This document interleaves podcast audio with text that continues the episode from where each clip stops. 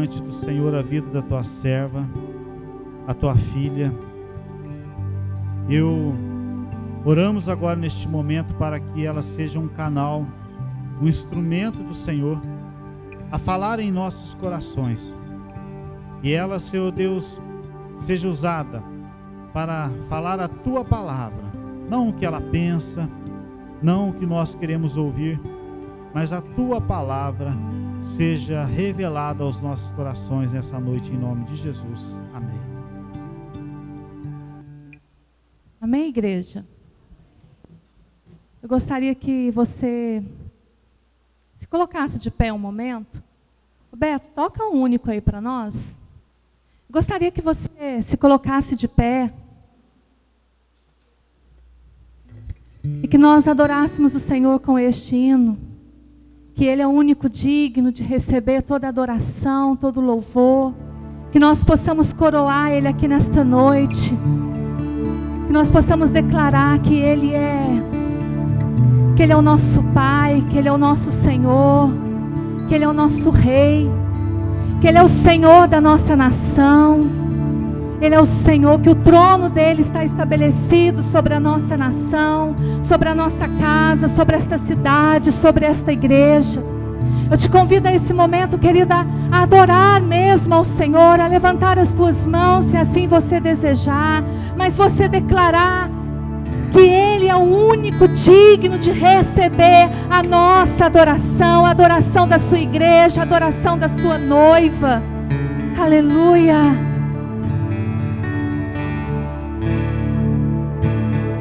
Único que é digno de receber a honra e a glória, a força e o poder ao Rei eterno.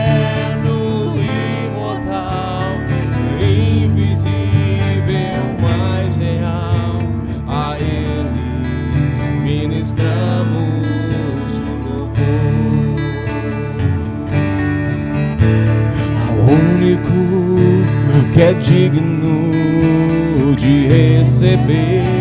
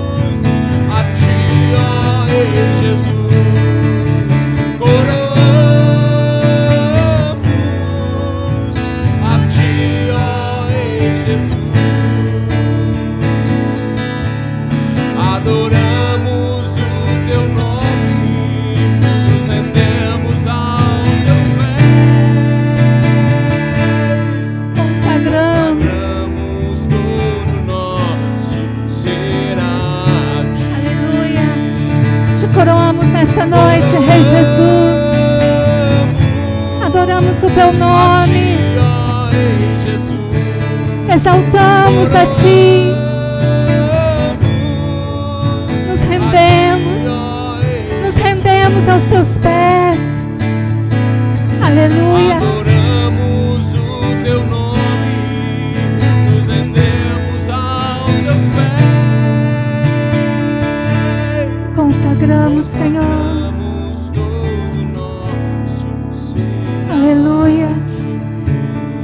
Jesus, nós te coroamos aqui nesta noite.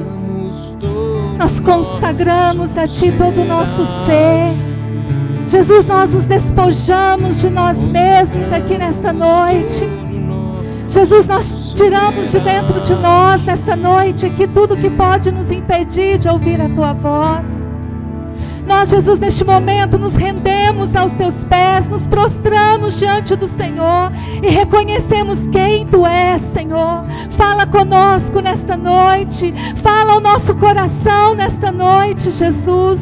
Nós nos apresentamos diante do Senhor, como aqueles que querem ouvir a tua voz, como aqueles que reconhecem a tua presença aqui neste lugar, como a tua filha falou aqui no começo, nós não estamos diante de qualquer presença, nós estamos diante da tua presença, Jesus. Nós estamos diante do Senhor, daquele, daquele que nos ama, daquele que governa as nossas vidas, daquele que nos guarda. É diante de ti que nós estamos. Jesus, nós expulsamos deste lugar aqui todo espírito, Jesus, que venha roubar a tua palavra, todo espírito de dispersão, Jesus, todo espírito, Jesus, que venha trazer aos corações algum sentimento que não vem do Senhor. Jesus, nós declaramos que sobre este lugar, Jesus, nós declaramos que o teu Espírito Santo, ele é bem-vindo. Somente o teu Espírito Santo, ele é bem-vindo aqui, Jesus, para ministrar aos nossos corações, para ministrar as nossas vidas. Nós expulsamos todo o mal, nós expulsamos toda estratégia demoníaca deste lugar. Nós expulsamos e nós não aceitamos, Jesus. Nós declaramos sim o teu trono estabelecido sobre este lugar. Nós declaramos sim os céus livres e a tua presença fruindo neste lugar, Jesus. No nome de Jesus nós declaramos. No nome de Jesus nós declaramos. Amém. Amém. Amém. Vamos aproveitar que nós estamos de pé e abrir a nossa Bíblia em Romanos 12, 12.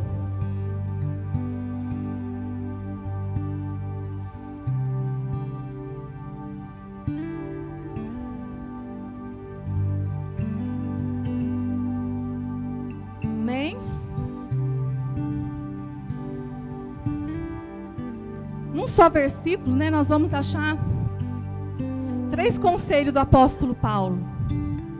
Alegrai-vos na esperança, sede pacientes na tribulação e perseverai na oração. Amém?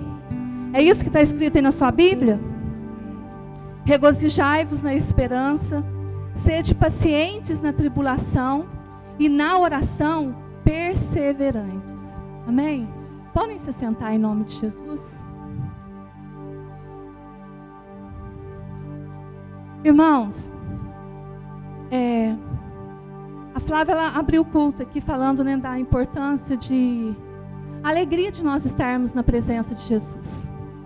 É que não é qualquer presença que está aqui. Nós não estamos diante de qualquer presença. Nós estamos diante da presença de Jesus. Amém? Então nós não podemos ser indiferentes a essa presença. Se nós é, é, trouxermos verdadeiramente essa verdade dentro de nós, queridos, nós não vamos ter vontade de sair dos nossos cultos. Nós não vamos ter vontade de sair da presença dEle, porque a presença do Senhor Jesus, a presença dEle em nós, a presença dEle quando ela vem nas nossas vidas e, como nós, e quando temos esse prazer, essa presença nos edifica, essa presença nos fortalece, essa presença nos leva assim a, a níveis é, é, a níveis profundos em Deus. Então, se há algo assim que nós devemos ter alegria, é de estar na casa do Senhor, é de estar na presença do Senhor, é de buscar essa presença, é de não sermos indiferentes a essa presença. E voltando aqui para o nosso texto, né, para esse versículo, nós hoje nós vive, vivendo, né, um mundo onde nós temos visto dois tipos de evangelhos sendo pregados. Um é o evangelho genuíno. E esse, o que, que é o evangelho genuíno? É o evangelho que tem sua referência na palavra de Deus. O evangelho genuíno, ele não vai sair da palavra. A referência está na palavra de Deus. É a palavra que nos instrui. É conhecereis a verdade e a verdade vos libertará. O verdadeiro evangelho, o, o, o, o evangelho genuíno, ele está pautado totalmente na palavra de Deus. Amém? E é esse o evangelho a qual nós temos que estar buscando. A nossa vida tem que estar pautada nesse evangelho genuíno, que é o evangelho que é pautado na palavra de Deus. E nós temos também o evangelho falso, que tem referência aonde? No homem, nas suas aspirações e projeções. E nós temos visto muito isso. Um evangelho muitas vezes projetado no homem, naquilo que o homem é. E esse é um evangelho falso. Porque, queridos, o evangelho genuíno, ele não exclui a cruz nas nossas vidas. Né? O, o Nabor estava ministrando aqui, ele falou sobre isso. Nós não temos que falar coisas para atrair o homem para nós. Nós temos que ser cristãos que atraem as pessoas para Cristo. E muitas vezes, né, nós queremos ser é, é, admirados, nós queremos ser é, como que, como que eu posso, uma palavra que eu posso dizer? Nós queremos ser. Oi? Reconhecidos. Mas, na verdade, nós temos que desaparecer. Para que Cristo reine em nós, para que Cristo apareça em nós. Só que isso requer cruz. E evangelho genuíno, ele não exclui, ele não exclui a cruz. Pelo contrário, ele nos mo mostra lutas, tribulações, açoites, perseguições e momentos difíceis na nossa vida. Esse é o verdadeiro, verdadeiro evangelho. Ele não exclui a cruz das nossas vidas, nós vamos passar por tudo isso. E por isso, no versículo 12 né, de Romanos, eu, assim, eu incentivo você a ler todo o capítulo de Romanos 12, que você vai ver várias instruções que o apóstolo Paulo dá para nós de não pagar né, o, o, o, o mal com o mal, de sermos, é, é, como que nós devemos agir com os nossos irmãos, lê o, todo o capítulo de Romanos 12. Mas aqui no versículo 12 nós temos dois conselhos e um segredo de como vencer os momentos difíceis da nossa vida. Que nós vamos passar por eles. Se você ainda não passou, eu te digo que você ainda vai passar. Porque não tem como nós vivermos o evangelho genuíno e não passarmos por estes momentos nas nossas vidas. E aí o apóstolo Paulo, né, um dos conselhos que ele diz para nós é alegrai-vos na esperança. Que alegria que é essa, querido? E esse alegrai-vos na esperança é fortalecer o nosso homem interior. É nós saber que nós servimos Jesus e que nós temos a nossa esperança em quem Ele é, nas promessas que Ele tem para nós. Porque a partir do momento que nós aceitamos Jesus na nossa vida, nós aceitamos servi-lo, nós aceitamos estar com Ele, nós temos todas as promessas dele sobre as nossas vidas. Não há uma só promessa que nós não possamos tomar posse delas. Nós temos todas elas nas nossas vidas. E esse alegrai-vos na esperança, essa alegria, esse regozijo é especial, pois é independente das circunstâncias. Você entendeu? Essa alegria, ela é, né? Independente. Eu carrego uma alegria porque eu carrego Cristo em mim, Ele vive em mim. Então, independente das circunstâncias que eu passo na minha vida, situações difíceis, eu me alegro no Senhor, eu me regozijo nele. Há uma alegria dentro do meu coração. O que, que está escrito em Abacuque 3, 17 e 19? Nós vamos ver a declaração que Abacuque faz. Que para mim é uma das declarações mais lindas da palavra de Deus. Abacuque diz assim: Olha, ainda que a figueira não floresça, nem haja fruto nas vides, ainda que falhe o produto da oliveira e os campos não produzam mantimento, ainda que o rebanho seja exterminado da malhada e nos currais não haja gado, todavia eu me alegrarei no Senhor, exultarei no Deus da minha salvação. O 19, o Senhor Deus, por quê? Por que, que eu me alegrarei no Senhor? porque o Senhor Deus é a minha força. Ele fará os meus pés como os da corça e me fará andar sobre os meus lugares altos. Querido, independente das circunstâncias da nossa vida, nós temos que nos alegrar no Senhor. Porque Ele é a nossa força, Ele é a nossa porção. O que mais nós queremos a não ser Ele, a presença dEle, as promessas dEle. E mesmo que nada aconteça conosco aqui, nós temos a garantia de algo muito especial. Nós temos a garantia da nossa vida eterna. De morarmos com Ele, de estarmos com Ele, de vivermos com Ele, onde não vai mais haver dor, aonde não vai mais haver tristeza, onde não vai mais haver morte.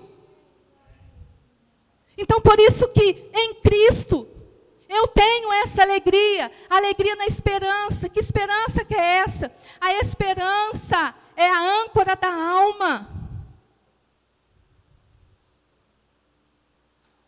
Hebreus 6, 18 e 19. Põe para nós, Livinha. Vamos ver o que está escrito. Para que por duas. Deixa eu ver se é isso mesmo. Hebreus 6, isso. Para que por duas coisas imutáveis, nas quais é impossível que Deus minta, tenhamos poderosa consolação. Nós, os que nos refugiamos em lançar mão da esperança proposta, a qual temos como âncora da alma, segura e firme, e que penetra até o interior do véu. Essa esperança, querido, vai além do véu. Ela toca o Senhor. A esperança, essa esperança, ela é a, ela é a certeza da intervenção de Deus nas nossas vidas. Eu tenho total esperança que Deus vai intervir em toda e qualquer situação da minha vida. Por quê? Porque eu tenho convicção de que Deus é soberano e que Ele está absolutamente no controle de todas as coisas. Esperança é isso, é eu crer absurdamente, absolutamente, que Deus está no controle de todas as coisas. Por isso que há uma alegria no meu coração. Porque eu tenho essa convicção. Eu tenho essa certeza. O que está escrito lá em Romanos 8, 28? E sabemos que todas as coisas concorrem para o bem daqueles que amam a Deus, daqueles que são chamados segundo o seu propósito. Todas as coisas cooperam para o bem daqueles que amam a Deus. E olha que maravilha, essa esperança, nós podemos nos apoiar em promessas, que Deus nunca nos deixará. Querido, Deus não nos abandona em momento nenhum das nossas vidas. Em circunstâncias nenhuma, em situações nenhuma que nós vivemos, Deus nos abandona. Por quê? Porque Ele é a nossa força, Ele é o nosso Pai, Ele é o nosso Salvador. Nós fomos criados, nós fomos formados no coração dEle. Deus se interessa pela minha vida e pela sua vida. Salmo 23 diz o que? Diz o, que? o que, que ele diz para nós? O Senhor é o meu pastor e nada me faltará. O Senhor é o meu pastor e nada, nada, nada me faltará. E o que, que está lá em Hebreus 13, 5? Põe para nós, Livinha. Seja a vossa vida isenta de ganância, contentando-vos com o que tendes.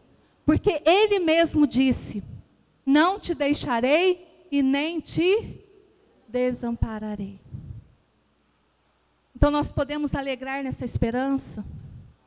Nós podemos tomar esse conselho de Paulo para as nossas vidas.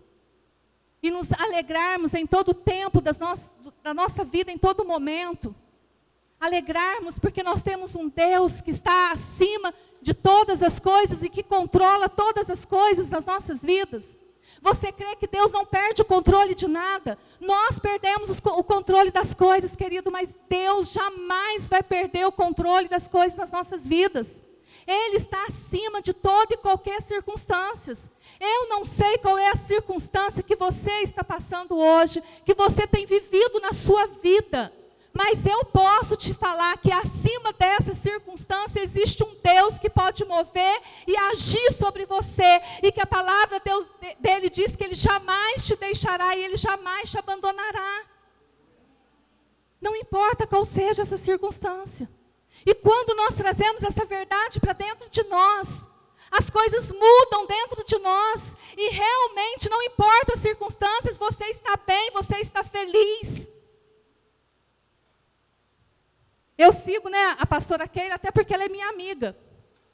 E nós somos irmãs de fé, temos aliança.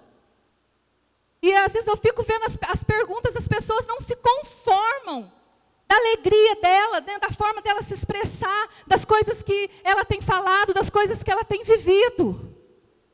E ela põe lá todas as fases da vida dela, a fase que ela teve que cortar o cabelo curto, a fase que ela teve que raspar, e agora a fase que caiu tudo. E com uma alegria transbordante dentro do seu coração.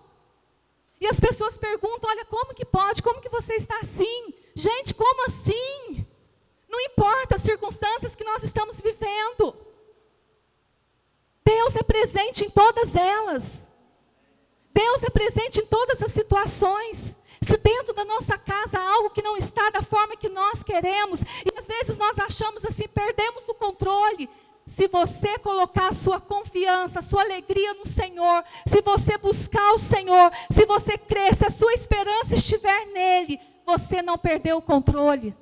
Deus está agindo, talvez você não esteja enxergando, mas Ele está agindo do jeito dele, da forma dele, e no momento dele, Ele vai nos mostrar o milagre acontecendo.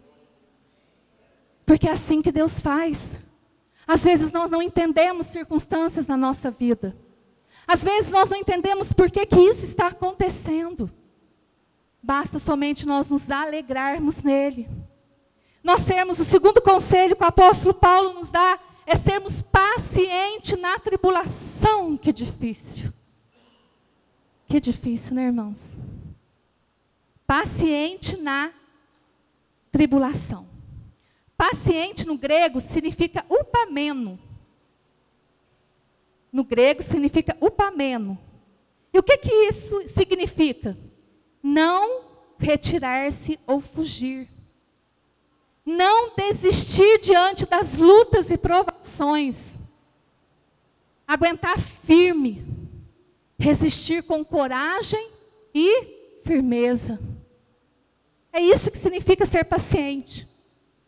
É não retirar-se é não fugir no momento que a luta vem, no momento que a tribulação vem, porque servir a Cristo, ter esse evangelho, viver esse evangelho, eu falei, é cruz. E nós passamos sim lutas e dificuldades e momentos difíceis, mas se nós não nos retirarmos, se nós não fugirmos, se nós não desistirmos, nós vamos ver o milagre acontecer nas nossas vidas. Nós vamos ver a vontade do Senhor se cumprindo, os propósitos dele se cumprindo. E tribulação no grego significa ato de prensar, pressão, opressão. Então, ou seja, não desistir, aguentar firme, resistir com coragem quando você estiver na pressão, quando você estiver sendo pressionado, quando você estiver na luta. Queridos, há uma coisa que nós que queremos seguir esse evangelho genuíno precisamos entender não adianta querer pular processos na nossa vida. Existem processos que nós precisamos passar. E muitas das vezes são processos de dor, são processos que nós não entendemos o que está acontecendo. Mas nós precisamos ser pacientes. E muitas das vezes a gente entende paciente como cruzar os braços e deixar as coisas acontecer. Não. Paciente no grego, que a palavra quer dizer é não retirar-se, não fugir, não desistir e aguentar firme, resistir com coragem, confiança. Confiança em quem? No Senhor. Eu não falei no, lá em Romanos 8, não diz que todas as coisas cooperam para o bem daqueles que amam a Deus? Deus tem propósito em tudo. Então, Quantas das vezes nós desistimos quando a prensa vem? Azeitona, para ela se tornar um azeite. Quem gosta de azeite aqui? Eu sou apaixonada por azeite. E azeite, além de ser bom, de ser saboroso, um azeite bom, né? Além dele ser bom, além dele ser saboroso, ele é medicinal, ele serve para muitas coisas. A palavra de Deus diz sobre o azeite. Mas o azeite, para ele se tornar um azeite, a azeitona precisa ser pressionada. Nós, para sermos instrumento de cura na vida de outras pessoas, nós, para fazermos, para cumprirmos o propósito de Deus, para manifestarmos a glória de Jesus, nós precisamos passar pela pressão. Nós precisamos ser, muitas das vezes, passado na moenda. Nós precisamos muitas vezes passar por situações que não nos agradam. Nós precisamos muitas vezes trazer as marcas de Cristo mesmo em nós, sofrer as mesmas coisas que ele sofreu. Mas pacientes. É isso que Paulo está querendo dizer. É, alegre-se na esperança e sede pacientes na tribulação, porque ela vai vir. Tem esperança que Deus é por você, mas a tribulação ela vai vir, sede pacientes. E quanto de nós estamos desistindo nesse período.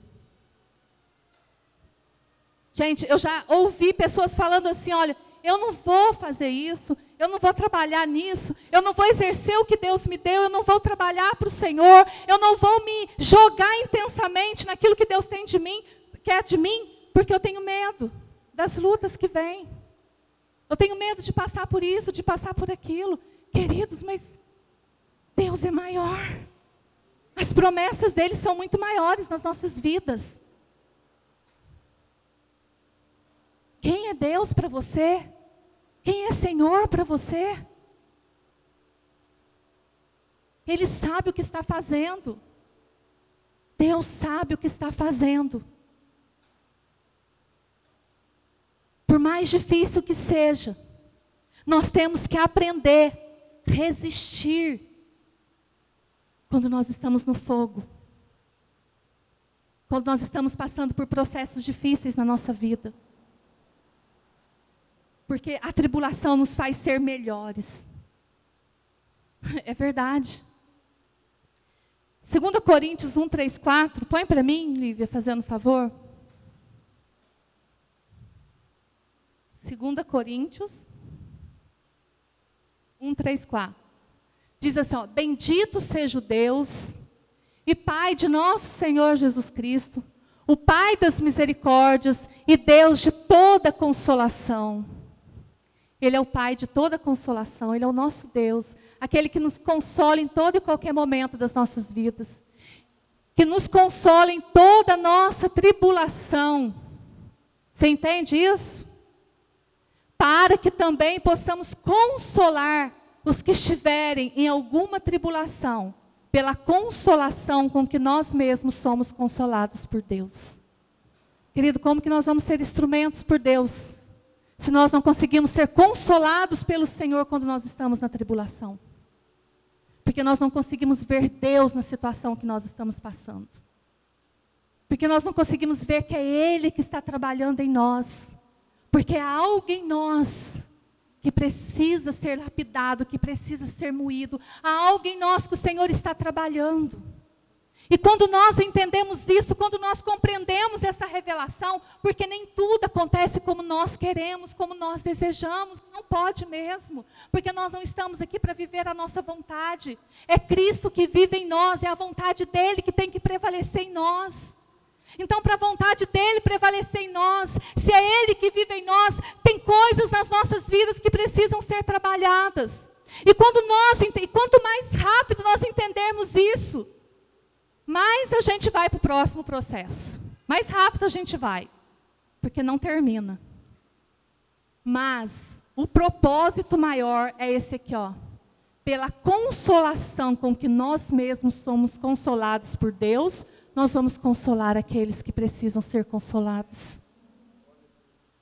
Nós vamos curar aqueles que precisam ser curados. Nós vamos entender aqueles que precisam ser entendidos, compreendidos. Nós vamos amar aqueles que precisam ser amados. Amém? 2 Coríntios 8, 1, 2. Também, irmãos, vós fazemos, vos fazemos conhecer a graça de Deus que foi dada às igrejas da Macedônia. Como em muita prova de tribulação, a abundância do seu gozo e sua profunda pobreza abundarem em riqueza da sua generosidade. Um povo que estava passando e vivendo tantas lutas, aonde havia, né, abundância, onde havia profunda pobreza, abundar em riquezas, por quê? Porque eles passaram pela prova da tribulação.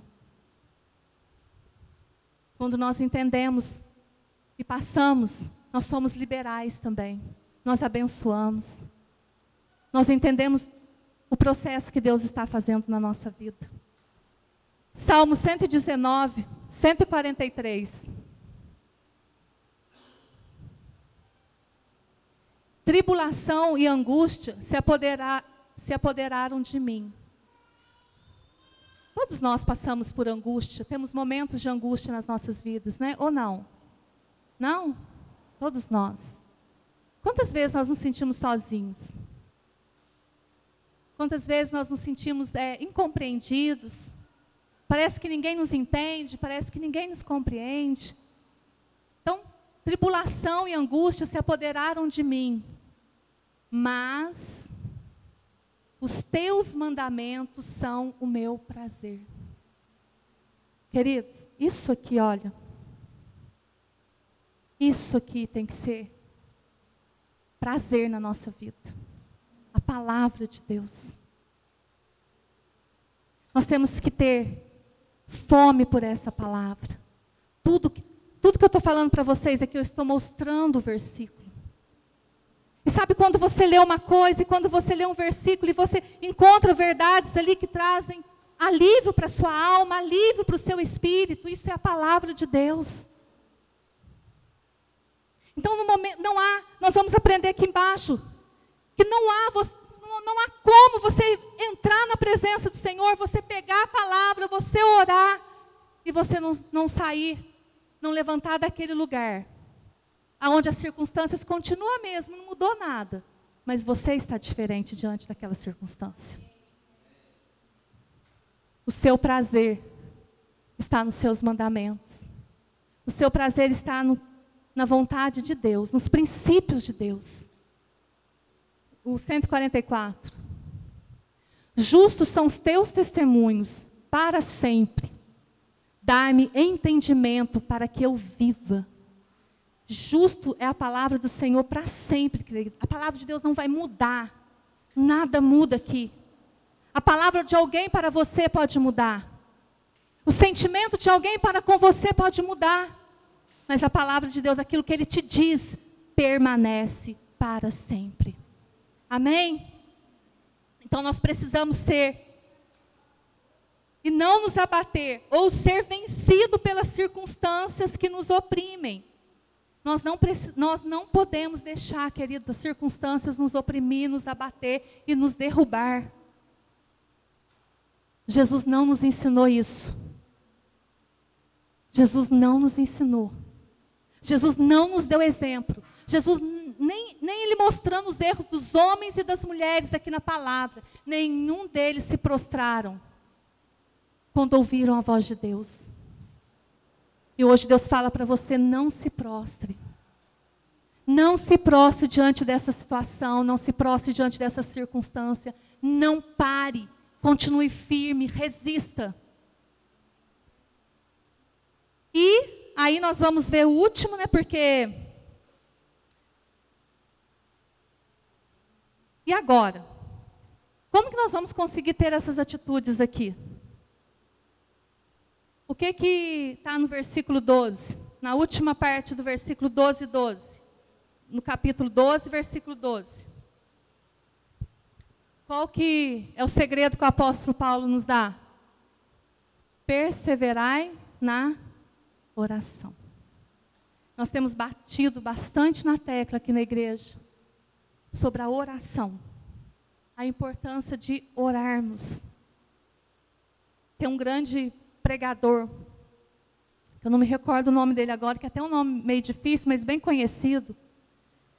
E ele diz assim: Eu prefiro ensinar dez homens a orar do que dez homens a pregar. Porque eu sei o que pode acontecer com dez homens orando.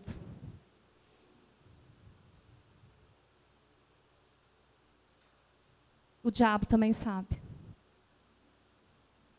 O que pode acontecer quando nós nos levantamos e nós começamos a ser homens e mulheres de oração. Perseverai na oração. Perseverança, querido, no grego significa proscartetel. Um nome difícil, né? Que quer dizer assim, ó, ser dedicado e fiel, constante. Vida de oração não é orar hoje e não orar amanhã, não é orar amanhã e não orar depois da manhã. Vida de oração.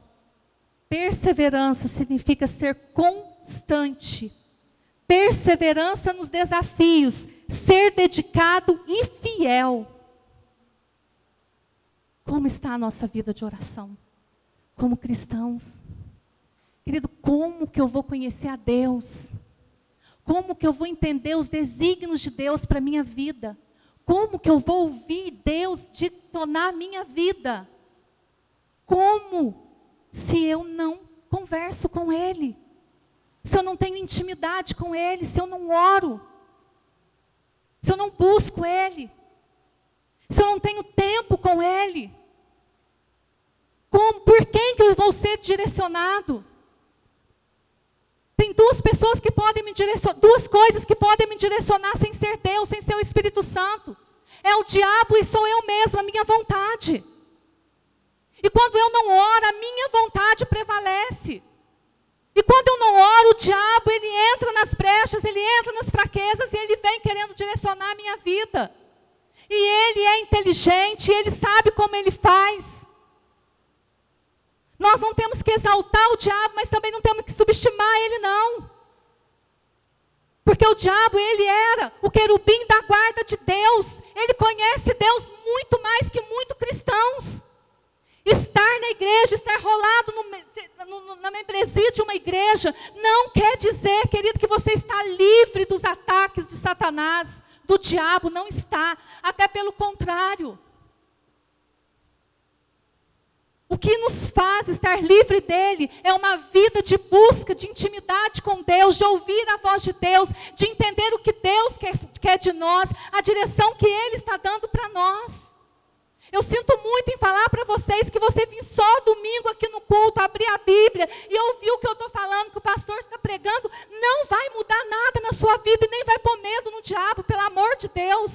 Aqui é somente um complemento, a sua vida tem que ser diária com Deus todos os dias. É isso que vai te fortalecer.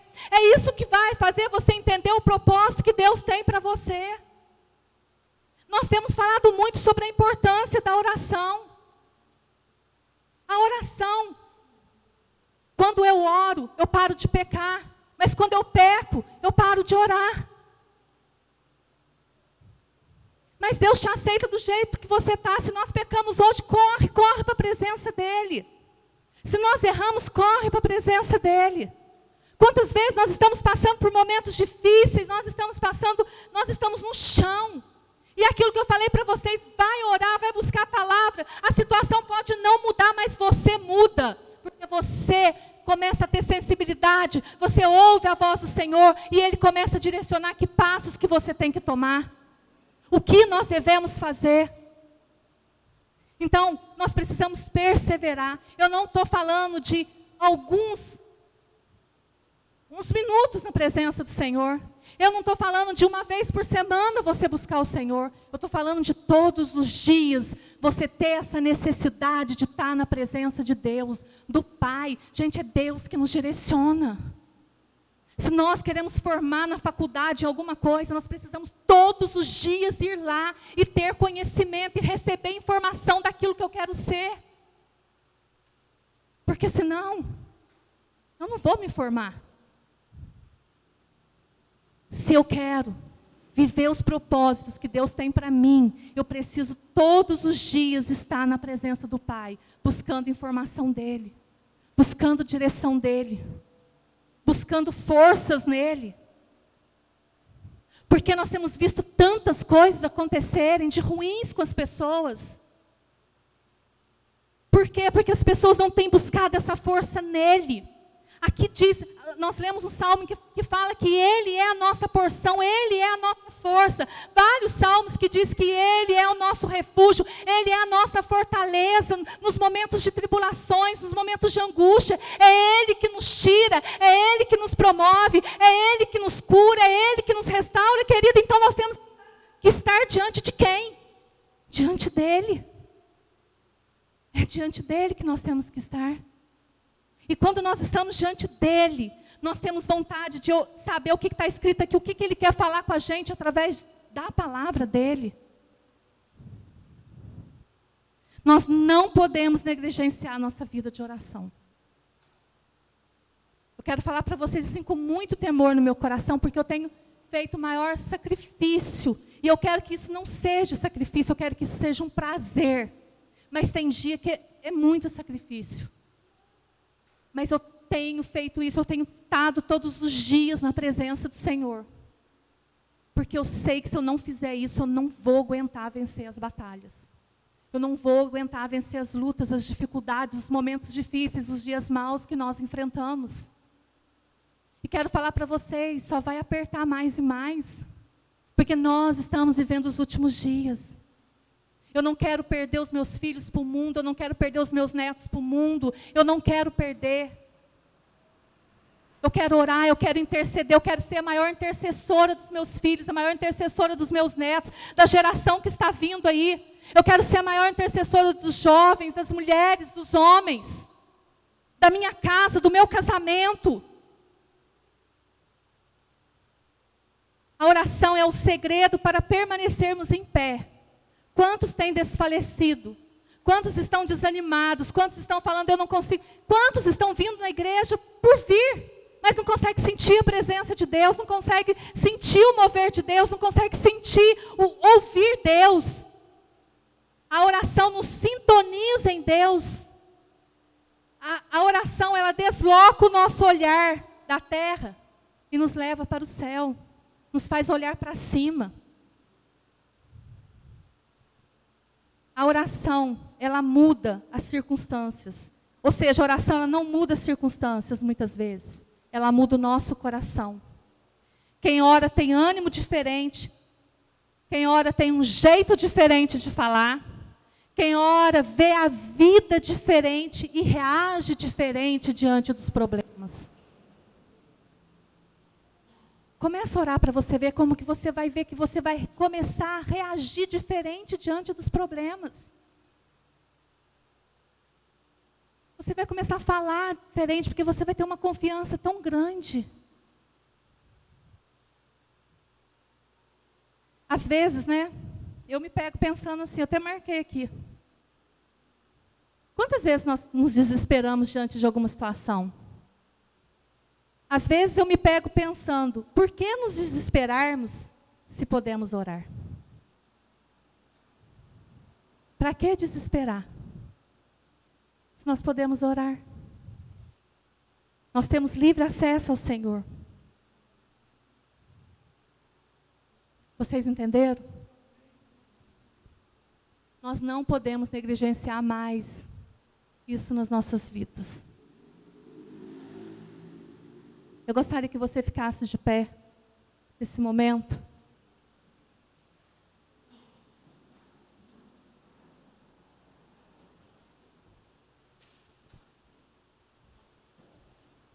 E que você não esquecesse desses conselhos do apóstolo Paulo. Alegre-se na esperança. Seja paciente na tribulação e persevere na oração. E quando você ora, você começa, mesmo que seus olhos naturais, isso é impressionante, eu estou falando para vocês de experiência própria. Quando você não ora, quando nós não oramos diante de uma circunstância que está acontecendo na nossa vida, a gente olha e a gente não consegue ver Deus agindo. A gente não consegue ver solução para aquilo. A gente não consegue. Mas quando a gente ora, os nossos olhos podem estar vendo tudo ao contrário. Mas o seu espírito consegue enxergar a mudança. O seu espírito consegue entender que está havendo mover no mundo espiritual em favor daquilo que você está orando. Por isso que nós não podemos deixar de orar. Nós temos que continuar orando. Nós temos que continuar clamando. Sermos perseverantes, porque perseverante significa isso. Não desistir. Amém? Feche os teus olhos neste momento. Comece a conversar com o Pai.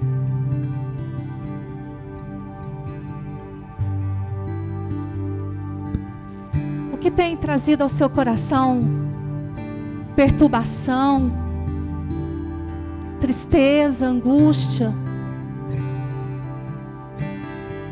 O que tem feito você perder as forças? Talvez seja uma situação dentro da sua casa.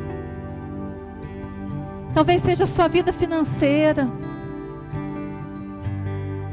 Talvez seja seu casamento. Talvez seja seu trabalho.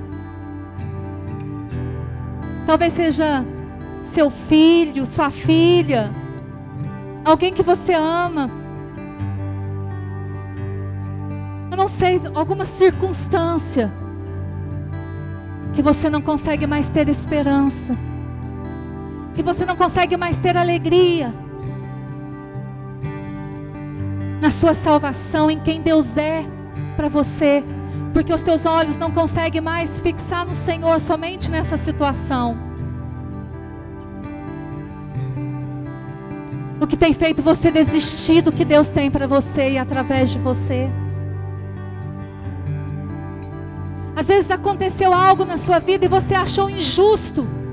Achou que foi culpa de outra pessoa, ou foi porque um homem agiu errado e você com isso quis parar, desanimar. Queridos, em tudo Deus tem um propósito. Isso aconteceu porque Deus está trabalhando em você, em mim. Deus está trabalhando para que nós sejamos melhores para que quando nós chegarmos no lugar que Ele quer que nós cheguemos, nós vamos entender e compreender que nós precisávamos passar por aquilo, por injustiça, por ingratidão, não sei. Mas não se amarre, não se prenda nessas coisas. Talvez você está se culpando por algo que aconteceu. E Jesus quer dizer para você nesta noite: não se culpe. Em tudo Ele tem um propósito. E Ele quer nos fazer entender isso, compreender isso. E quando nós entendemos a alegria no nosso coração, nós nos entregamos intensamente na Sua obra, para o Seu reino, em cumprir a Tua vontade, os Teus desígnios.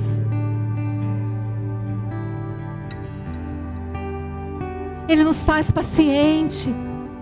Fala para Ele, Senhor, me faz ser paciente, aguentar firme. Essa pressão que eu estou passando, esse momento difícil que tem trazido dor, que tem trazido peso, que tem feito eu olhar e perguntar onde que eu errei. Porque às vezes as pessoas falam tanto, Senhor, que eu começo a acreditar que eu realmente errei. Pede para o Senhor, Senhor, eu quero isso. Eu quero ser firme. Eu quero aguentar firme. Eu não quero desistir. Eu quero ir adiante, Senhor. Eu não quero, Senhor amado, desistir. Pode me pressionar sim. Eu, se eu tenho que passar por essa pressão, se eu tenho que viver neste momento, que seja com o Senhor. Porque eu quero alcançar o lugar que o Senhor tem para mim o lugar que o Senhor tem para os meus filhos, o lugar que o Senhor tem para os meus netos, para o meu cônjuge, por todos aqueles que estão debaixo da minha liderança. E eu quero sim, Senhor. Eu quero sim buscar o Senhor em oração. Eu quero buscar as coisas aí do alto. Eu quero entender, Deus eu quero ter intimidade com o Senhor. Eu quero viver todos os teus desígnios e propósitos, entendendo, Senhor, quando o Senhor fala. Mas eu sei que eu só posso ouvir a tua voz quando eu converso com o Senhor, quando eu vou para o secreto com o Senhor, quando eu fecho a porta do meu quarto, ou seja, que lugar for, e eu, Senhor, rasgo o meu coração para o Senhor, e ali eu ouço a sua voz quando eu tenho fome de buscar direção na tua palavra. Gera isso em mim, Senhor. Gera isso na tua noiva, na tua igreja. Comece a pedir isso para o Senhor, querido.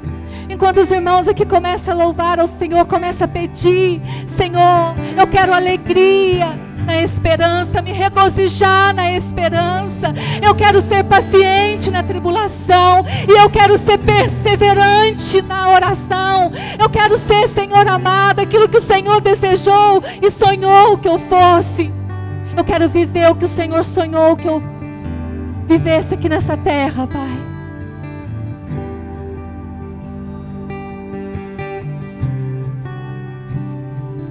Amanheceu nada pesquei. Aleluia. Parecia ser apenas mais um dia, como qualquer outro. Estava cansado, se fosses desanimado, decidido a largar tudo e parar. Deus conhece sua estrutura sabe o que está fazendo. Mesmo que seja difícil, não pare, Ele está vendo. Colheu todas as suas lágrimas e mandou eu lhe falar. Pegue o que Ele te entregou e volte para o mar, que é o seu lugar. Quem mandou largar a rede? Quem mandou você parar?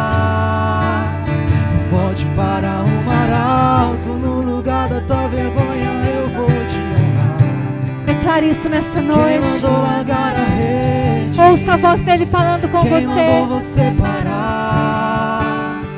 Volte para o mar alto, no lugar da tua vergonha eu vou te honrar. Filho, eu vou te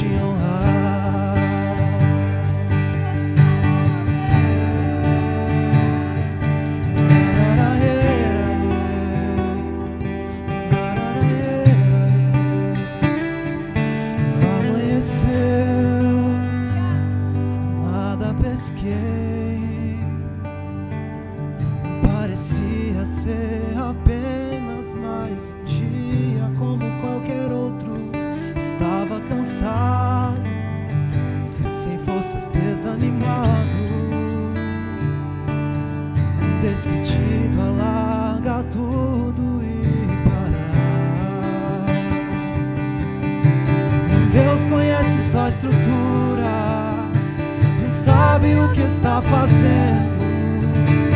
Mesmo que seja difícil, não pare, Ele está vendo. Colheu todas as suas lágrimas e mandou lhe falar. Pegue o que Ele te entregou e volte para o mar, que é o seu lugar.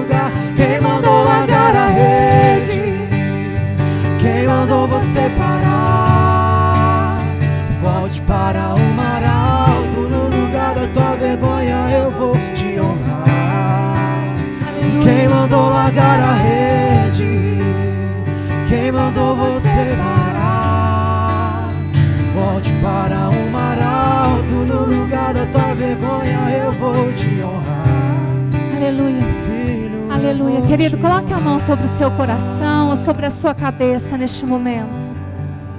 Eu quero te ensinar algo que algumas pessoas aqui já sabe. Mas muitas vezes nós queremos repreender a atuação do inimigo na nossa vida, na nossa casa, no nosso esposo, na, na nossa família. E a Bíblia não fala de repreender. Repreender, nós repreendemos os nossos filhos para que eles, né, se fazem algo errado, para que eles comecem a fazer o que é certo. O diabo nós expulsamos. Nós expulsamos, nós mandamos embora toda atuação dele, toda mentira dele. Quantas mentiras o diabo tem colocado na sua mente, no seu coração, fazendo, dizendo que você não pode, que você não consegue, que não adianta. Quantas vezes o diabo tem tocado na tua identidade, de quem você é em Deus. Quantos sentimentos mentirosos ele tem nutrido no seu coração e feito com que você não viva do que a palavra de Deus diz de você, mas que você viva dos teus sentimentos. Eu gostaria que você, com as tuas palavras, porque você vai ser profeta na sua vida aqui agora. Você vai ser profeta na sua casa, na vida do seu filho na vida do seu cônjuge, em qualquer circunstância que você está vivendo, e você vai expulsar toda ação maligna, toda mentira do diabo que tem atuado na vida do teu filho, da tua filha, na tua casa, na tua vida financeira, no teu trabalho, nas, nas tuas emoções. Você vai orar agora, toda mentira que ele tem lançado na sua mente, tudo que ele tem lançado sobre você, você vai expulsar você vai declarar neste momento que Ele não tem lugar. Você vai declarar neste momento que o trono de Jesus reina sobre a vida dos teus filhos, sobre a sua casa, sobre o seu cônjuge, sobre o teu chamado. Você tem um chamado do Senhor. E nesta noite, expulsa esse demônio que tem feito você parar. Nesta noite, expulsa esse demônio que tem te paralisado, que tem colocado indiferença na sua vida, que tem colocado mornidão, que tem colocado cansaço, que tem colocado desânimo, que tem colocado medo. Isso não vem do Senhor. O Senhor nos deu espírito de ousadia, de coragem, de força. Mande embora da sua vida, da sua casa. Os nossos filhos, eles são sacerdotes do Senhor. O nosso esposo é sacerdote do Senhor. O nosso cônjuge é do Senhor. Toda a nossa geração é do Senhor. Expulse esse demônio que tem prendido, que tem amarrado, que tem trazido mentiras, que tem trazido promiscuidade, que tem trazido vício, que tem trazido coisas, que tem afastado filosofias vãs. Querido, nós temos essa autoridade, nós temos a identidade de Cristo reinando em nós, nós temos o poder de Cristo em nós, nós podemos fazer isso. Aleluia, aleluia. Aleluia, Pai, nós declaramos nesta noite que essas verdades entrem no coração da tua igreja, no coração dos teus filhos, e nós expulsamos mesmo todo espírito maligno que tem agido no meio do teu povo, no meio da tua igreja, que tem, Senhor, agido no lar dos teus filhos, Pai, Senhor, roubando o coração dos nossos filhos, roubando o coração dos nossos cônjuges, Senhor, roubando, Senhor, o coração de uma geração de jovens. Ah, Senhor, a tua palavra diz que há força nos jovens, Pai, e nós temos visto jovens se prostrando diante do pecado, nós temos visto jovens se afastando da tua presença, mas nós declaramos, Pai, que o teu trono venha sobre esses jovens, venha sobre a nossa casa, Pai. Nós expulsamos esse demônio que tem Senhor, trazido mentiras sobre a vida deles e a identidade deles, Pai. Senhor, nós expulsamos esse demônio que tem nos afastado da tua presença, que não tem nos deixado exercer o dom que o Senhor nos deu, de cumprir o propósito que o Senhor nos deu, Pai. Nós expulsamos das nossas vidas, Pai, e declaramos, Senhor, vem reinar em nós, reina em nós, Senhor, reina, reina na vida dos nossos filhos, reina na vida do nosso cônjuge, Reina, Senhor. Reina na vida dos nossos jovens, dos nossos homens e mulheres, das nossas crianças.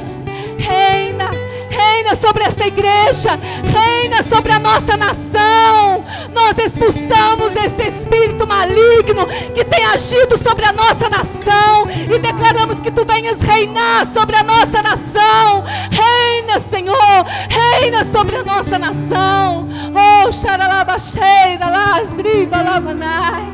Reina, reina, Senhor, que o teu trono seja estabelecido, que o teu trono se levante, Pai. Aleluia, aleluia, aleluia. Podemos aplaudir a presença do Senhor, aleluia. Glória a Deus, aleluia. Tu reina, Senhor, tu reina, Senhor, aleluia.